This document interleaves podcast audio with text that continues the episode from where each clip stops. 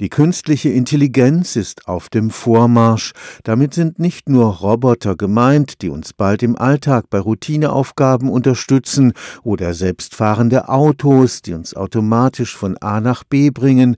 Selbst so etwas Banales wie die Suche im Internet beruht bereits auf intelligenten Computerprogrammen.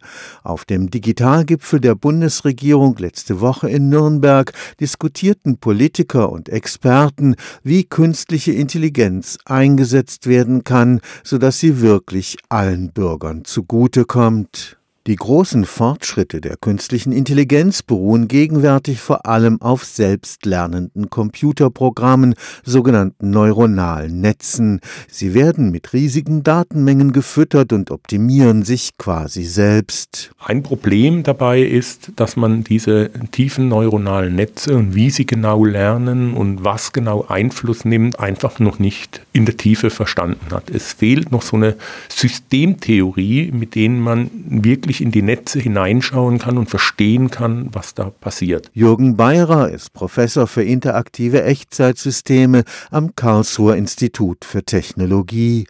Das Verständnis der neuronalen Netze ist für ihn so wichtig, weil diese bald wichtige Entscheidungen treffen werden, von der Frage, wer bekommt einen Kredit, bis zur Entscheidung, wer wird eingestellt. Ganz wichtig ist, dass die Politik dieses Thema in großer Bandbreite aufgreift und es zu einer Chefsache macht. Und das passiert ja im Moment. Also im Moment denkt die Bundesregierung massiv darüber nach, wie muss die Gestaltung des Themas künstliche Intelligenz in allen möglichen gesellschaftlichen Bereichen stattfinden. Da wird eine Agenda erarbeitet, die im Winter fertiggestellt sein soll. Ich glaube, das intensive Befassen auf allen Ebenen, nicht nur technisch, sondern auch, was bedeutet es gesellschaftlich, was bedeutet es für die Arbeitswelt, was bedeutet es für den Menschen, das ist wichtig, das in großer Intensität zu tun, aber das passiert auch im Moment. Beispiel die Videoüberwachung in einem Krankenhaus.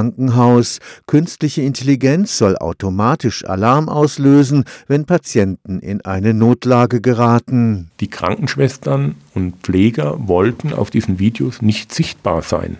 Also muss das System dafür Sorge tragen, dass die aus den Videobildern automatisch ausgeblendet werden, weil das Teil einer Betriebsvereinbarung ist, wenn dann wirklich ein Notfall vorliegt, wo dann ein Krankenpfleger, eine Krankenpflegerin wissen muss, wo sind die Kollegen. Und in dieser Eskalationsstufe wird dann freigeschaltet die Information über, wo sind die Kollegen. Es ist immer entscheidend, dass diese Technologien von vertrauenswürdigen Instanzen betrieben werden. Sie können jede Hochtechnologie auch zum Schaden der Menschen verwenden.